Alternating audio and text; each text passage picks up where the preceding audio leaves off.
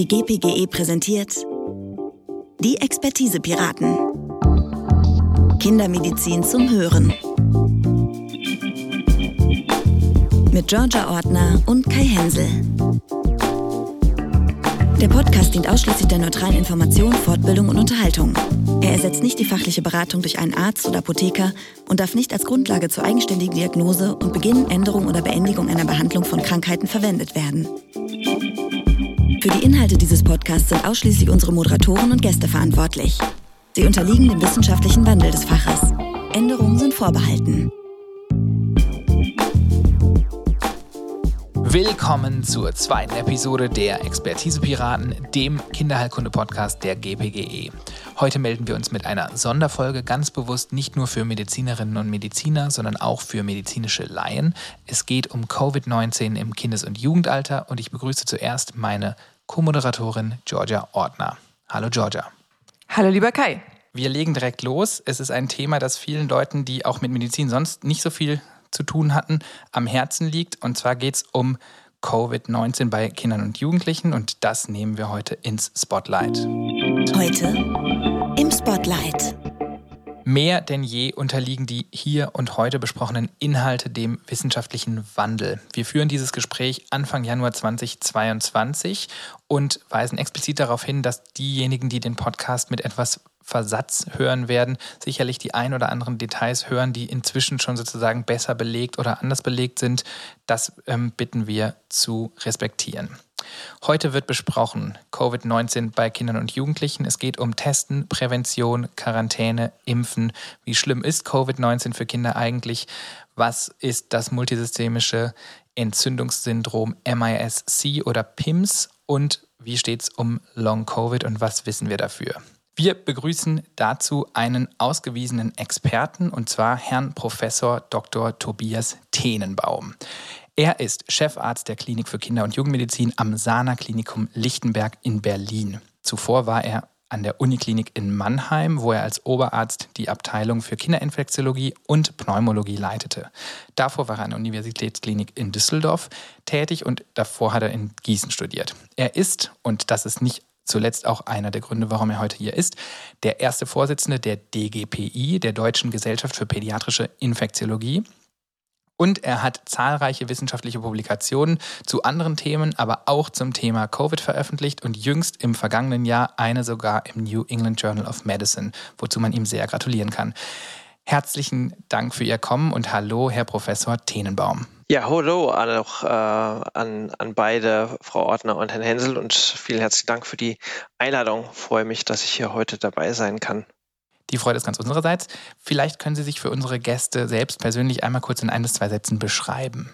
Ja, Sie haben es ja eingangs erwähnt, ich bin pädiatrischer Infektiologe und Pneumologe und habe meine bisherige klinische und wissenschaftliche Laufbahn schwerpunktmäßig der pädiatrischen Infektiologie gewidmet und in den letzten Jahren vermehrt auch der Pneumologie und habe ich mich natürlich auch in den letzten zwei Jahren über unsere Fachgesellschaft und darüber hinaus auch zum Thema äh, Covid-19 sehr stark äh, involviert. Wir haben zahlreiche Stellungnahmen und Empfehlungen gemeinsam mit vielen anderen Fachgesellschaften formuliert und versucht, für die Kinder einen guten Weg in der Pandemie äh, zu begleiten. Und die wesentlichen Stellungnahmen werden wir in unseren Show Notes verlinken. Yo und No. Daumen hoch, Daumen runter.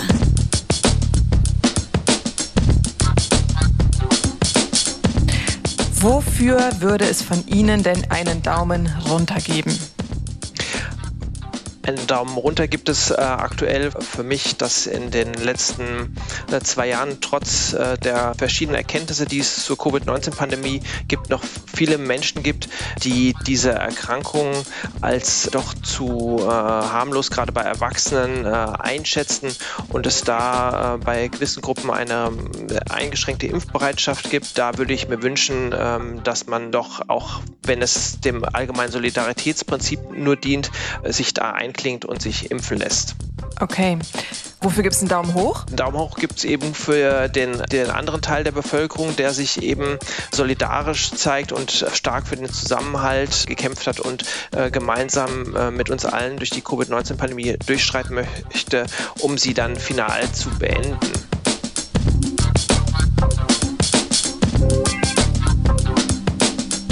Wir möchten neben Wissen zu verbreiten auch die Kommunikation über das, was mal nicht so gut läuft in der Medizin, verbessern. Dazu haben wir eine ganz besondere Domäne geschaffen und die ist mein Lieblingsfehler. Mein Lieblingsfehler.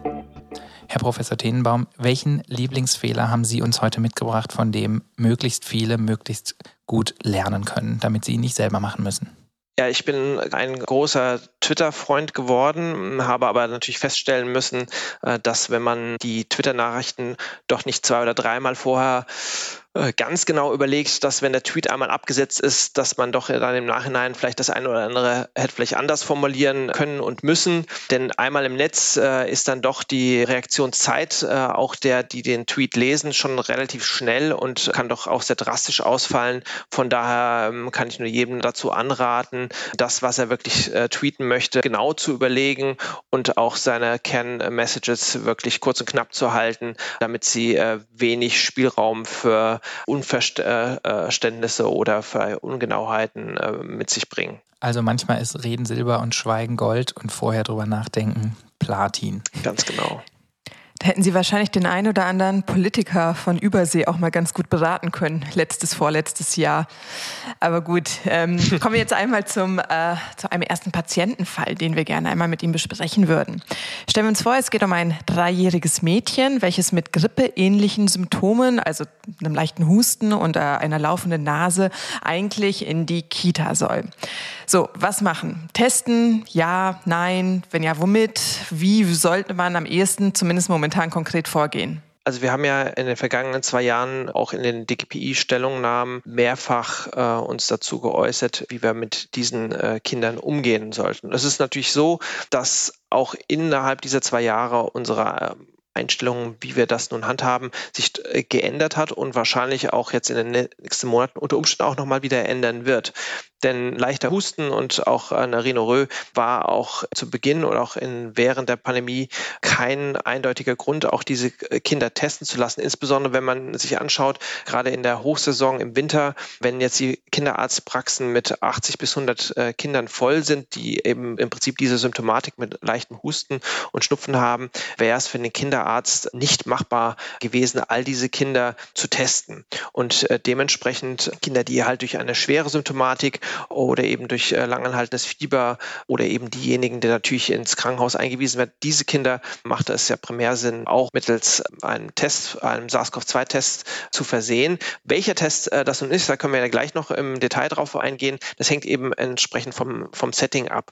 Natürlich muss man sagen, wenn man zu Hause ähm, mehrere Erkrankte hat, was ja, sage ich mal, in den Wintersaison auch nichts Ungewöhnliches ist, aber man halt vulnerablere Kinder zur Haut hat, die Vorerkrankungen haben, immunsupprimiert sind und so weiter, dann würde man ja zum Beispiel äh, eher dazu neigen, auch äh, Tests äh, zu empfehlen. Gerade wenn diese Kinder oder auch diese Erwachsenen unter Umständen nicht geimpft sind oder nicht ausreichend geimpft werden konnten, ne, dann würde man da Tests eher empfehlen. Aber eine Routinetestung bei dieser Art von Symptomatik erscheint mir nach wie vor nicht erforderlich zu sein. Wenn man jetzt natürlich auch bedenkt, dass Omikron hoch transmissibel ist und dass sich sehr sehr rasch verbreiten wird. Das heißt, wir werden sehr viele Patienten bzw. sehr viele Menschen haben, es sind ja nicht zwangsläufig gleich Patienten, die äh, auch so eine leichte Symptomatik haben. Wenn wir die alle testen wollen würden, dann äh, würden wir natürlich äh, in ein logistisches Problem kommen. Absolut.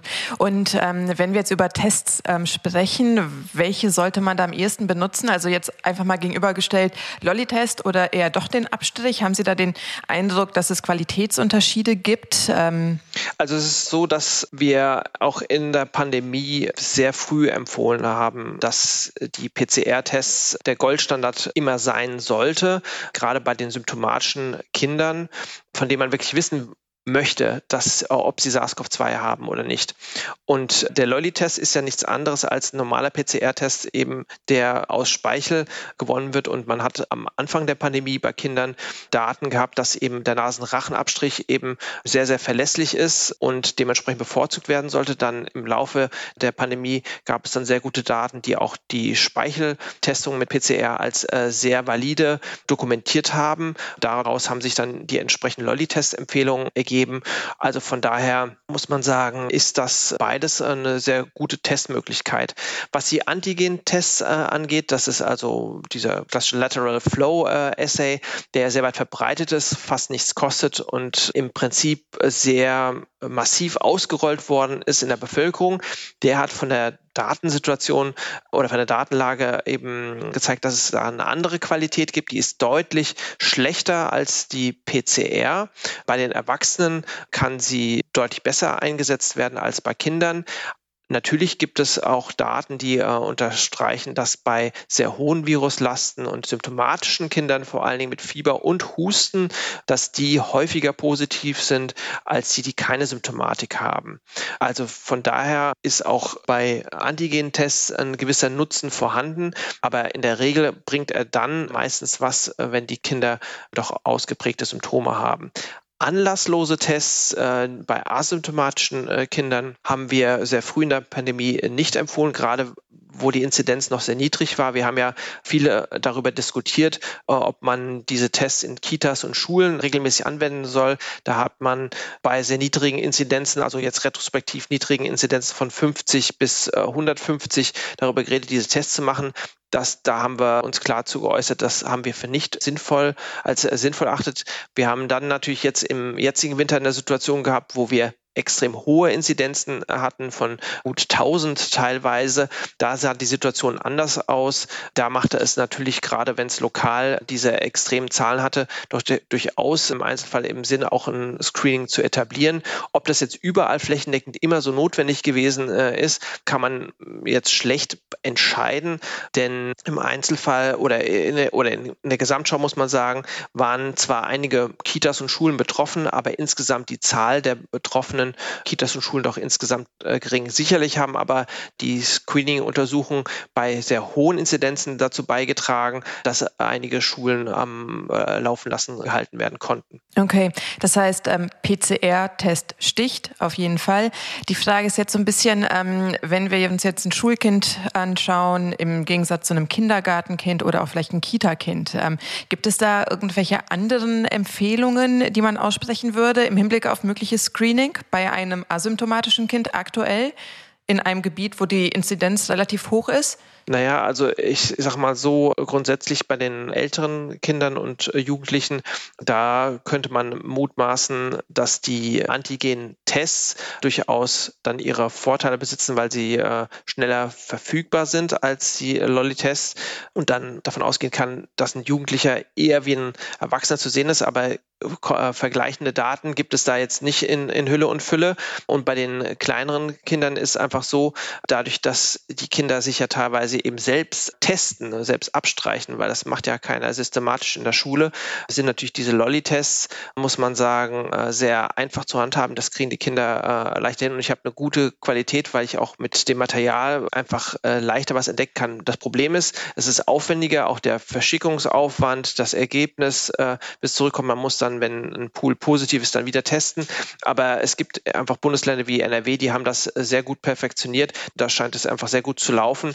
Während jetzt in Baden-Württemberg wird viel auf Antigen-Testverfahren gesetzt und äh, meines Wissens nach oder, oder meiner Einschätzung nach taugt das jetzt einfach weniger als die PCR. Aber ich sag mal so, es muss halt irgendwie alles stimmen. Wenn die entsprechende Logistik nicht aufgebaut wurde, weil man es nicht konnte, nicht wollte, was auch immer, dann äh, macht das natürlich wenig Sinn, die, die PCR zu fordern. Also ich meine, die Lolli-Tests haben wir schon vor einem halben Jahr empfohlen. Wenn sie bis dato an der entsprechenden Schule einfach nicht eingeführt wurde, weil es verschiedene Hinderungsgründe, was auch immer irgendwie gab, dann äh, ist das halt äh, eben so.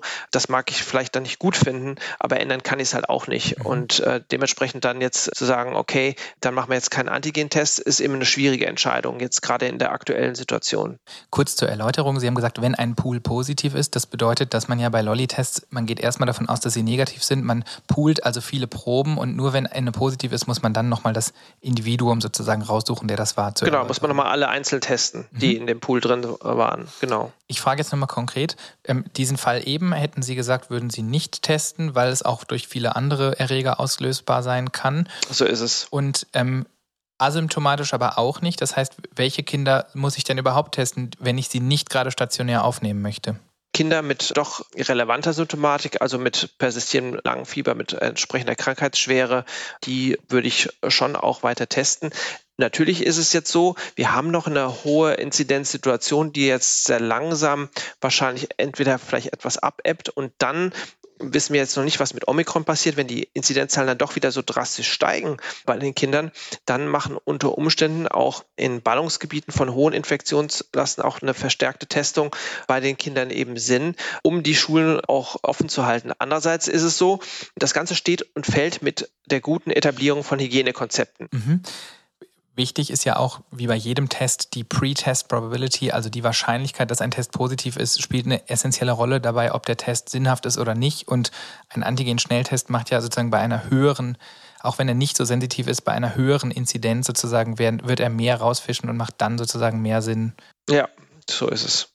So, jetzt ist das Ergebnis tatsächlich, das Testergebnis von unserem dreijährigen Mädchen positiv. Sie äh, hat einen Test gemacht, weil sie jemanden in der Familie hat, der unbedingt geschützt werden sollte, ein, eine Urgroßmutter, ähm, zu der viel Kontakt besteht. Positives Testergebnis bei diesem dreijährigen Mädchen. Wie geht's los? Was machen wir jetzt? Quarantäne? Wie lange? Muss die mit der Mutter irgendwie ins Obergeschoss einziehen oder kann die einfach im Wohnzimmer bleiben?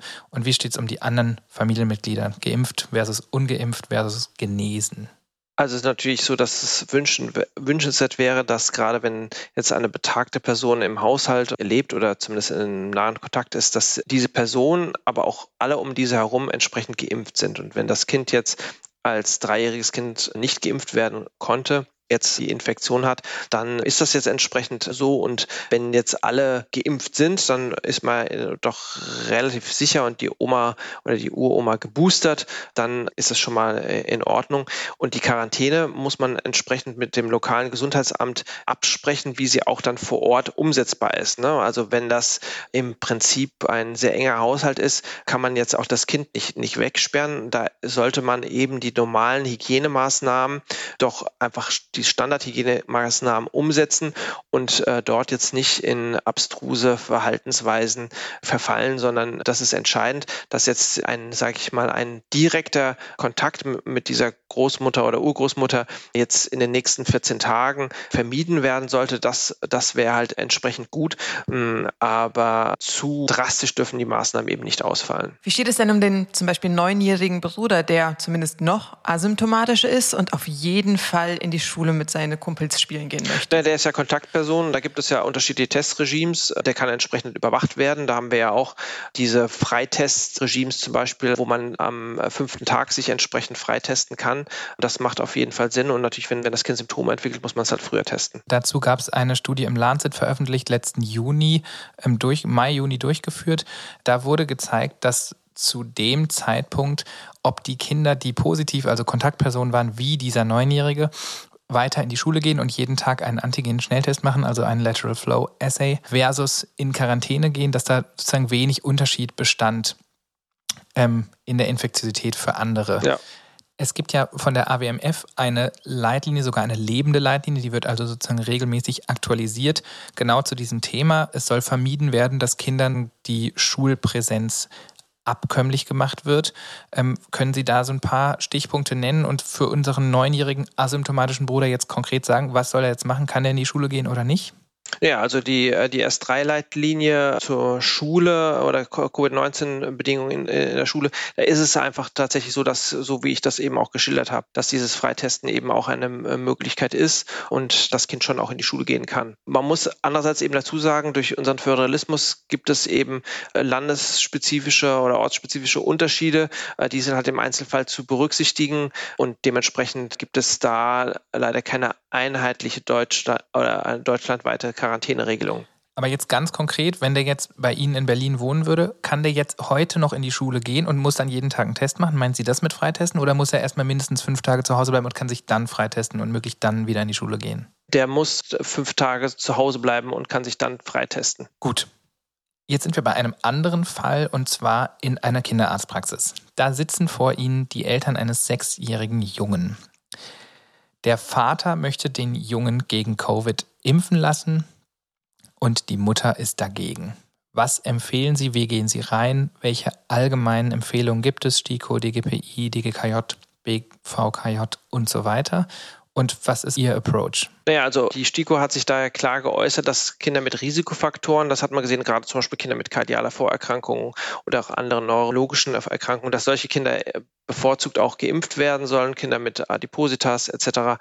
Und dass man trotzdem allen Kindern ein Angebot äh, machen kann. Es ist natürlich so, es gibt ja auch, wir müssen uns ja auch die Situation so vorstellen, auch wenn ein Kind vielleicht nicht schwer an Covid-19 erkranken würde, ist es so, dass der Druck, der, auch der psychische Druck in der Gesellschaft und auch diese Angst vor dem Virus seit zwei Jahren sowohl bei Erwachsenen und Kindern in der mehrheitlich grassiert. Und ähm, dementsprechend gibt es eben auch Kinder in dieser Altersgruppe, die sagen, ich möchte die Impfung haben, weil ich möchte nicht krank werden. Die haben eventuell sogar auch jemanden in der Verwandtschaft oder Bekanntschaft, der erkrankt ist oder sogar verstorben ist. Dementsprechend ist es ein ganz elementarer Bestandteil, auch äh, diese Impfung entsprechend anzubieten. Andererseits lässt die STIKO-Empfehlung die Option eben offen, dass für Leute, die das auch nicht wollen, die auch in gewisser Weise die Sicherheit haben und sagen, okay, die Erkrankungsschwere ist jetzt in dem Alter nicht so wahrscheinlich hoch. Dementsprechend ist es auch vertretbar, das nicht zu machen. Jetzt mit der Omikron-Variante haben wir natürlich auch nochmal eine weitere Situation. Wir hatten das schon eigentlich auch mit Delta in gewisser Weise. Die Impfung oder Impfung an sich sind ein Schlüsselpuzzlestein zur Bewältigung der Pandemie und dementsprechend ist jetzt die Umsetzung einer flächendeckenden Impfung eben auch entscheidend, um in die sogenannte endemische Lage zu kommen, äh, dass wir einfach mit dem Virus einfach leben, äh, aber ausreichend Immunität in der Bevölkerung äh, besteht und wir auch gesellschaftlich, aber auch medizinisch in den Krankenhäusern mit einer Background-Erkrankungslast dann einfach klarkommen, ohne Chemotherapien, Operationen oder andere Behandlungen aufschieben zu müssen, sondern das in unserem Alltag wieder vernünftig bewältigen zu können. Mhm. Jetzt gibt es ja jetzt tatsächlich ähm, viele ganz klare ähm, Stellungnahmen, die, die wir als Ärzte nutzen, um uns zu informieren. Ähm, gibt es, aber es gibt sicherlich vor allen Dingen, was das Thema Covid angeht, unglaublich viele natürlich auch unseriöse Quellen im Internet.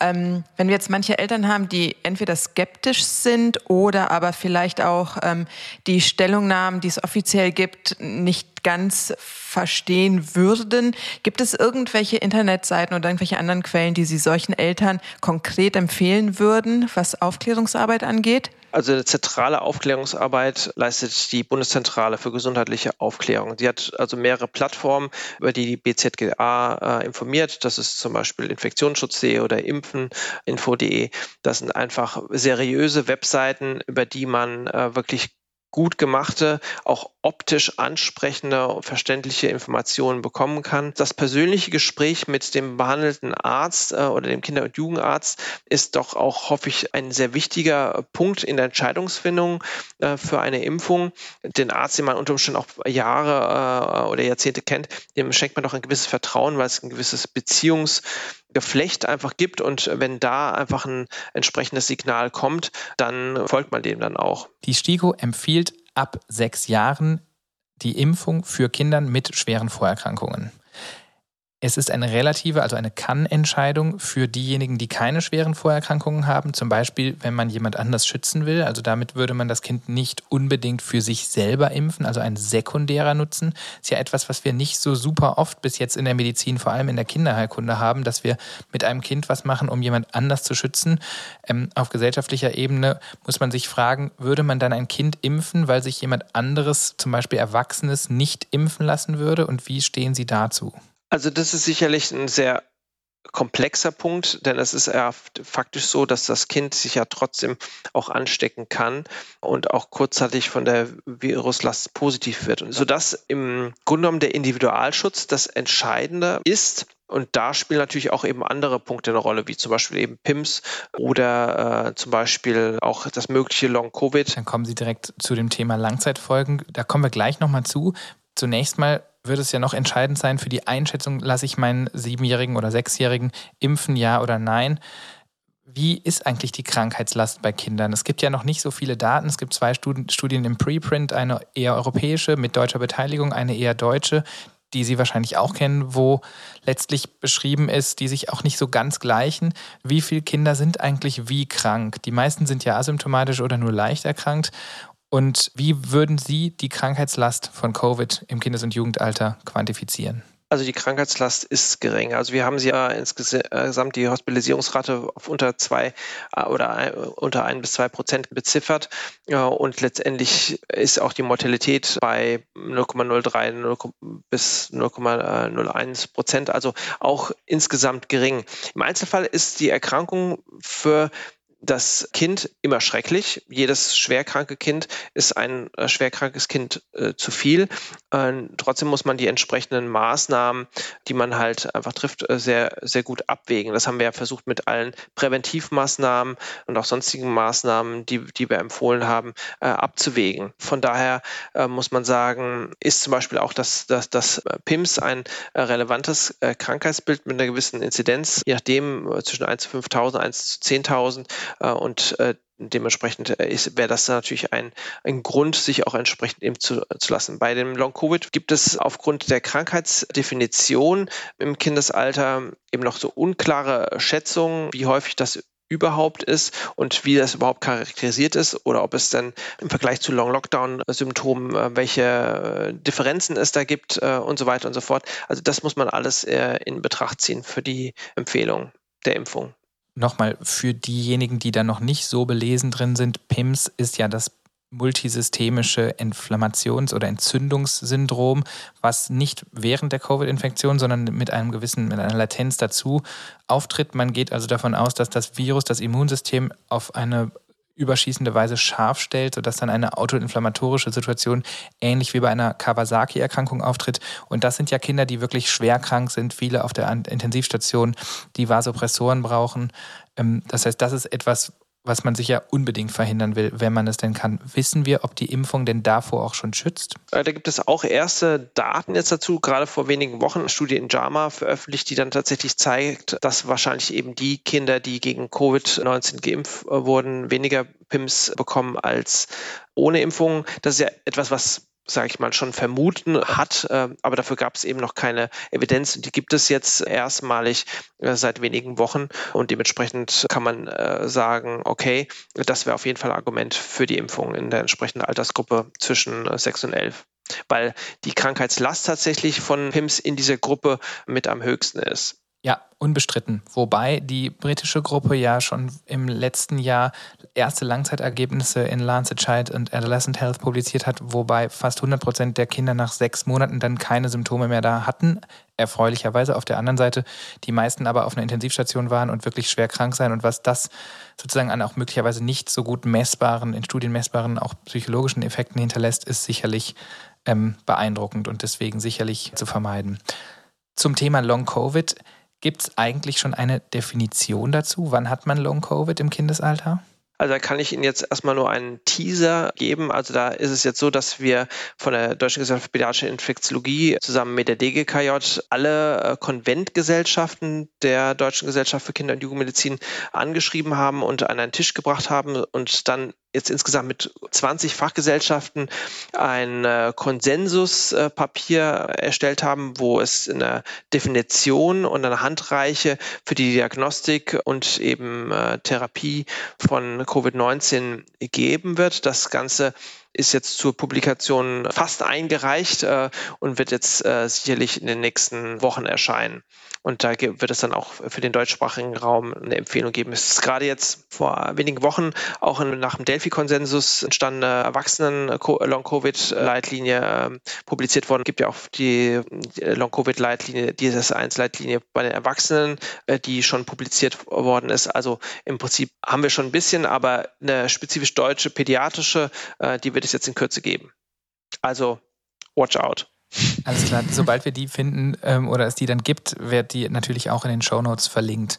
Ähm, die beschriebenen Symptome, wenn wir jetzt von einer harten Definition, die dann noch aussteht, abnehmen, sind ja neben, neben persistierendem Husten und Fatigue, Abgeschlagenheit auch neurologische Symptome wie Brain Fog, also sozusagen Umnebelung. Ähm, haben Sie schon viele Kinder damit selber auch erlebt? Also ich muss sagen, ich habe äh, natürlich ein Kinder mit Symptomen, die auch ein bis drei Monate oder darüber hinaus nach der eigentlichen Covid-Erkrankung erlebt. Das sind aber eben wenige Patienten. Und das Entscheidende ist, dass wir diese Patienten als solche Langzeit-Long-Covid-Patienten erstmal erkennen oder dass man äh, sensibilisiert ist für diese Patienten. Und dafür braucht es entsprechende Handreiche. Also ob das jetzt Labordiagnostik bis hin zu Testbatterien, was psychologische Testung etc. Eine Fülle von Dingen, die man berücksichtigen muss. Und das wäre jetzt sage ich mal, nicht korrekt, das jetzt hier so kurz abzunennen, denn es ist ein komplexes Geschehen. Dafür haben wir eben dieses Konsensuspapier entwickelt und es gibt eben nicht nur ein, zwei, drei Dinge, die man jetzt machen muss, sondern ähm, das ist eben etwas, wo wir eine Infrastruktur für aufbauen müssen, um diese Kinder dann auch zu erkennen. Auch in der Erwachsenenmedizin geht das nicht so zwischen Tür und Angel. Äh, deshalb haben sich ja diese Long-Covid-Ambulanzen auch in dem Bereich formiert. Andererseits ist es so, bei Erwachsenen ist die Krankheitslast von Long-Covid deutlich höher als bei äh, Kindern, aller Voraussicht nach. Dementsprechend ist halt die Frage, wo überhaupt dann diese äh, Diagnostik stattfinden wird. Am ehesten bei den Kinderärzten. Dafür ist eben auch dieses Papier sinnvoll sinnvoll, dass die äh, Kinderärzte zumindest erstmal sensibilisiert sind, um dann zu entscheiden, äh, überweise ich dann vielleicht an den einen oder anderen Spezialisten. Da sind wir direkt schon bei der nächsten Frage. Denn diejenigen, die nicht impfen wollen, ob sich selber oder auch ihr Kind, die machen das ja nicht aus bösem Willen, sondern letztlich, weil sie Angst vor einer Impfnebenwirkung haben. Wenn wir jetzt probieren, vor dem Hintergrund der aktuell zur Verfügung stehenden Datenlage abzuwägen, die Nebenwirkungen einer Erkrankung mit SARS-CoV-2 versus die Nebenwirkung einer Impfung im Kindesalter jetzt mit mRNA-Impfstoff. Da ist es ja so, Fieber, Muskelschmerzen an der Einstichstelle sind ja kurzfristige Sachen, mit denen man wahrscheinlich besser umgehen kann. Wenige, vor allem die männlichen jüngeren Patienten, haben ja gezeigt, dass es dieses Risiko der Perimyokarditis gibt, also ein erhöhtes Late Enhancement im MRT und möglicherweise mit klinischen Symptomen, in vielen Fällen auch ohne klinische Symptome, wovon wir gar nicht wissen, ob das persistiert und ob das mit einer langfristigen Verschlechterung der myokardialen Funktion einhergeht.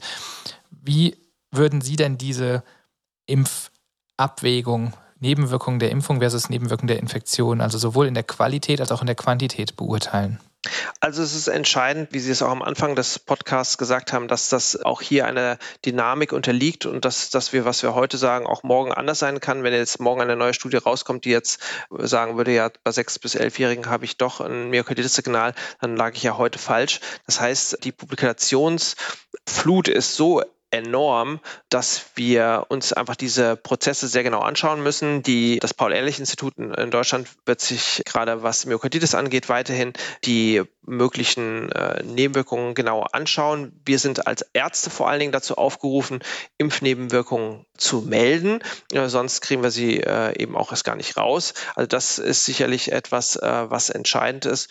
Und von daher äh, spricht momentan dafür, dass wir eine guten Nutzen-Risikolage haben, was die Impfung angeht. Und von da aus müssen wir erstmal weitergehen. Wenn wir uns jetzt noch einmal kurz ähm, zurückdenken zu unserem ersten Fall, der Dreijährigen positiv getestet mit Schnupfen, Husten.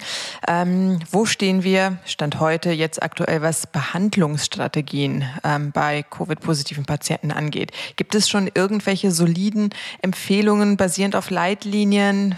ambulant oder stationäre Aufnahme, wann ist was möglich oder nötig? Da kann ich auch auf ein aktuelles Update zur äh, Therapie von Covid-19 bei Kindern hinweisen, äh, was wir gerade in der Bearbeitungsphase haben. Die, äh, das letzte, die erste Version äh, kam ja im, äh, am Anfang der Pandemie heraus und wir haben jetzt aufgrund der Entwicklung in dem Bereich auch jetzt ein Update forciert. Das wird wahrscheinlich äh, Ende Januar, Anfang Februar herauskommen. So viel ist da, was, zu, was da zu sagen gibt im Wesentlichen ist, ähm, dass es immer noch fast keine Studien im pädiatrischen Bereich gibt, während es im Erwachsenenbereich doch etliche Studien gibt. Zu PIMS gibt es einige sehr große publizierte Studien, zwei aus dem England Journal, einer aus dem JAMA, die letztendlich sagen, dass die Kombinationsbehandlung wahrscheinlich mit Cortison und Immunoglobulin entscheidend ist für die Behandlung des, des PIMS-Syndroms. Aber was das akute Covid angeht, Stichwort Remdesivir oder Prednisolon oder auch neuere ähm, Medikamente äh, wie monoklonale ähm, Antikörper oder Januskinase-Inhibitoren und so weiter. Das sind alles Studien, die bei Erwachsenen gelaufen sind. Da gibt es im Kindesalter keine Daten. Da kann man natürlich nach individueller Nutzen-Risiko-Abwägung äh, und nach entsprechender Aufklärung auch das äh, überlegen, ob man das macht. Aber da werden wir in der Stellungnahme äh, ausführlich äh, Positionen zu beziehen und da kann ich jetzt erstmal nur darauf verweisen, dass Sie sich das dann in wenigen Wochen einfach auch bitte genau anschauen. Und auch das verlinken wir in unseren Show Notes. Und für die, die ambulant zu behandeln sind? Wie geht es dann da weiter? Also was sollen die machen oder nehmen oder was sollen die nicht machen? Ambulante äh, Covid-19-Patienten, mhm. naja, das kommt halt eben darauf an, äh, wenn ich einen Patient habe, der 16 ist und der dreifach immunsupprimiert hat, weil er eine ähm, CD oder eine Räume hat und hat einen TNF-Antikörper, hat Zyklosporin etc. und so weiter. Und da würde ich durchaus drüber nachdenken, ob ich dem äh, monoklonalen Antikörper äh, IV gebe oder äh, eines der neueren Medikamente, äh, Molnupiravir oder äh, Paxlovid, was jetzt vom BMG eingekauft worden ist, ob ich das den Medien gebe. Also äh, da werden wir aber auch genau zur Stellung äh, nehmen, äh, um da so eine gewisse Handreichung zu geben, äh, was man mit diesen Patienten irgendwie macht. Wir äh, finden da jetzt nicht das Rad neu. Äh, ich kann natürlich an dieser Stelle auch auf die Starkop-Empfehlung im Erwachsenenbereich empfehlen, an denen wir auch als Pädiater mitgearbeitet haben. Die sind schon sehr ausgeklügelt und gut und die sind auch regelmäßig abgedatet. Mhm. Zu finden auf der RKI-Homepage. Vor kurzem ist eine gemeinsame Stellungnahme von DGKJ, BVKJ und DGPI erschienen, zum, ganz konkret zum Thema Omikron bei Kindern. Können Sie uns da die wesentlichen Punkte heraus vorstellen? Wir haben es ja schon kurz angerissen. Letztendlich ist aufgrund der dynamischen Prozesse alles, was sozusagen durch die Medien geistert, eben erstmal mit Vorsicht zu genießen, weil es einfach noch nicht offiziell publizierte Daten sind, sondern Verlautbarungen, äh, teils eben von offiziellen Behörden oder äh, teils von Einzelpersonen. Jetzt kommen so langsam auch die ersten Publikationen herein, die jetzt äh, etwas Entwarnung geben, dass die Krankheitsschwere bei Omikron möglicherweise geringer ist, also die Hospitalisierungsrate geringer ist als zum Beispiel bei Delta. Wir brauchen aber auch gerade für das Kinderalter äh, da jetzt auch europäische Daten, weil die Situation immer im nationalen Kontext zu sehen ist, weil die Bevölkerungsstruktur in Großbritannien äh, oder auch die, die Impfsituation in Großbritannien und in Südafrika oder in den USA oder Australien anders ist als bei uns. Dementsprechend müssen wir das uns sehr genau anschauen, wie wir ähm, darauf reagieren und entsprechend äh, haben wir dahin darauf hingewiesen, dass ja einfach bei allen Entscheidungen, die jetzt in der Zukunft anstehen, ähm, mit zu berücksichtigen ist. Und jetzt Rapid Fire. Die Schnellfragerunde.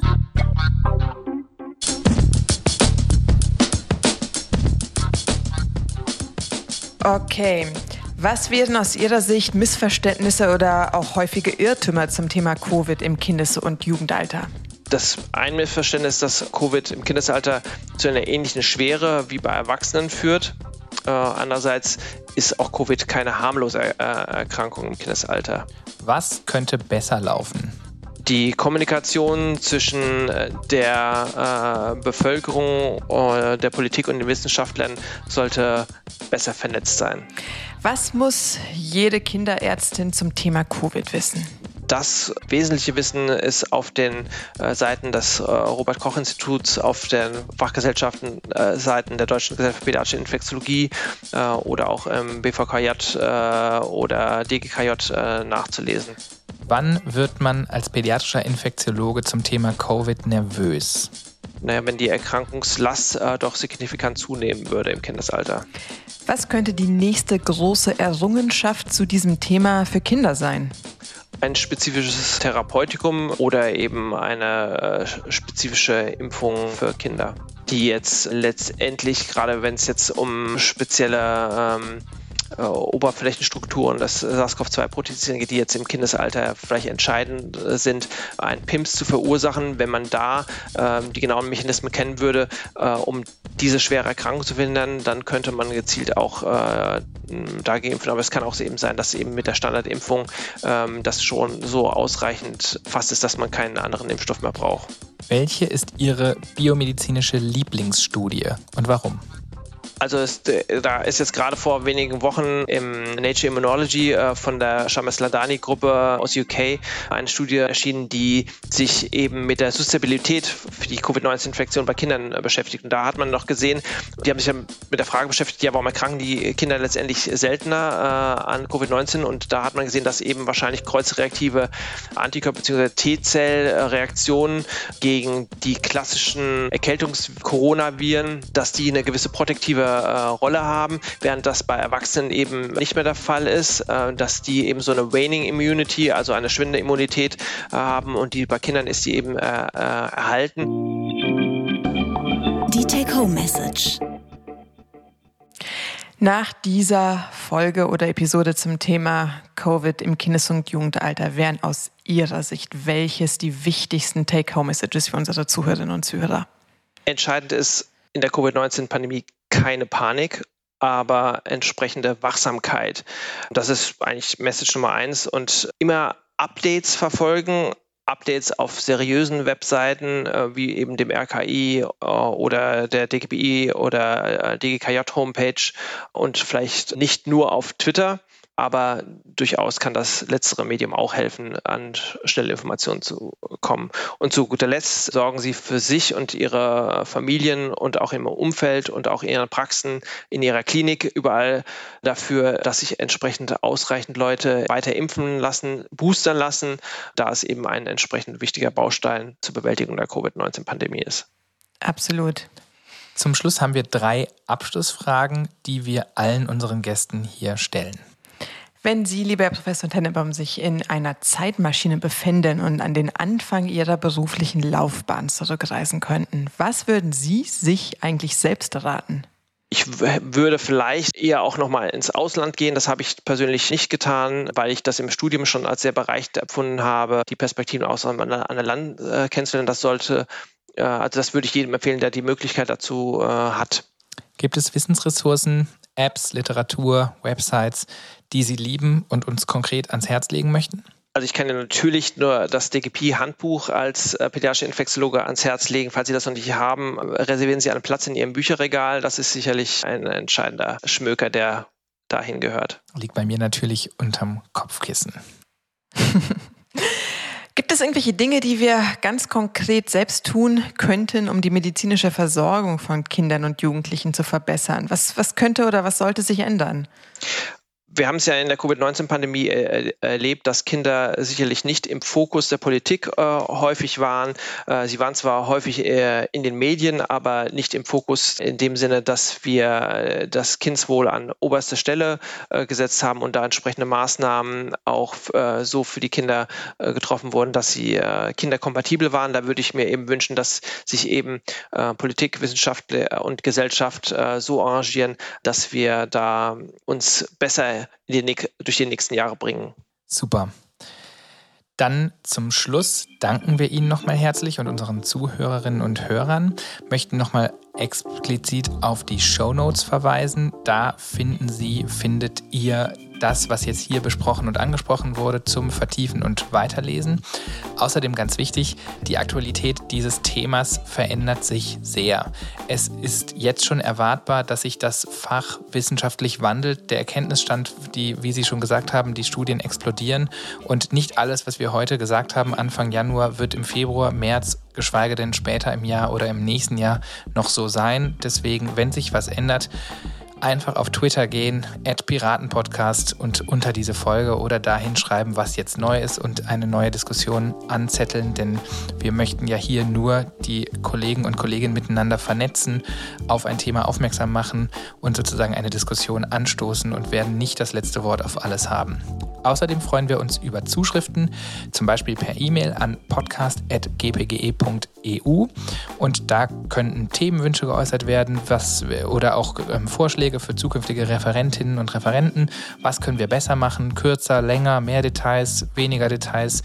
Ähm, schreiben Sie uns, schreibt uns und ähm, dann machen wir den Podcast genauso, dass er Ihnen und euch perfekt gefällt. Und wenn das dann so ist, wenn euch also dieser Podcast gefällt, dann sagt es bitte gerne weiter. Bewertet uns auch sehr gerne, neuerdings auch auf Spotify möglich, auf Apple Music, Google und so weiter. Empfehlt uns unseren, äh, euren Kolleginnen, Freunden, Familienmitgliedern. So haben wir auf jeden Fall die Chance, auch ähm, bekannter zu werden und andere die Chance, diesen Podcast und uns kennenzulernen.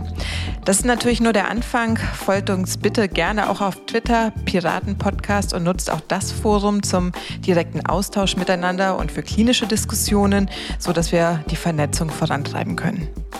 Außerdem freuen wir uns, wenn nicht nur wir, sondern auch unsere Hörerinnen und Hörer ähm, dabei helfen, die Kommunikation von Fehlern in der Medizin zu verbessern. Nutzen Sie und nutzt ihr den Hashtag mein Lieblingsfehler und teilt gerne das eigene oder erlebte, was falsch gelaufen ist in der Medizin und was man gut daraus lernen kann. Tja, Zeit schon wieder super schnell vorbeigegangen. Ähm, es hat riesen Spaß gemacht. Vielen Dank nochmal ähm, an Professor Tenenbaum und ähm, auch an dich, Kai. Ähm, in zwei Wochen freue ich mich schon auf die nächste Folge. Vielen Dank an unsere Zuhörerinnen und Zuhörer fürs Zuhören. Das waren die Expertise-Piraten. Kindermedizin zum Hören. Der offizielle Podcast der Gesellschaft für Pädiatrische Gastroenterologie und Ernährung. Am Mikrofon Georgia Ortner und Kai Hensel. Der Podcast dient ausschließlich der neutralen Information, Fortbildung und Unterhaltung. Er ersetzt nicht die fachliche Beratung durch einen Arzt oder Apotheker und darf nicht als Grundlage zur eigenständigen Diagnose und Beginn, Änderung oder Beendigung einer Behandlung von Krankheiten verwendet werden. Für die Inhalte dieses Podcasts sind ausschließlich unsere Moderatoren und Gäste verantwortlich. Sie unterliegen dem wissenschaftlichen Wandel des Faches. Änderungen sind vorbehalten.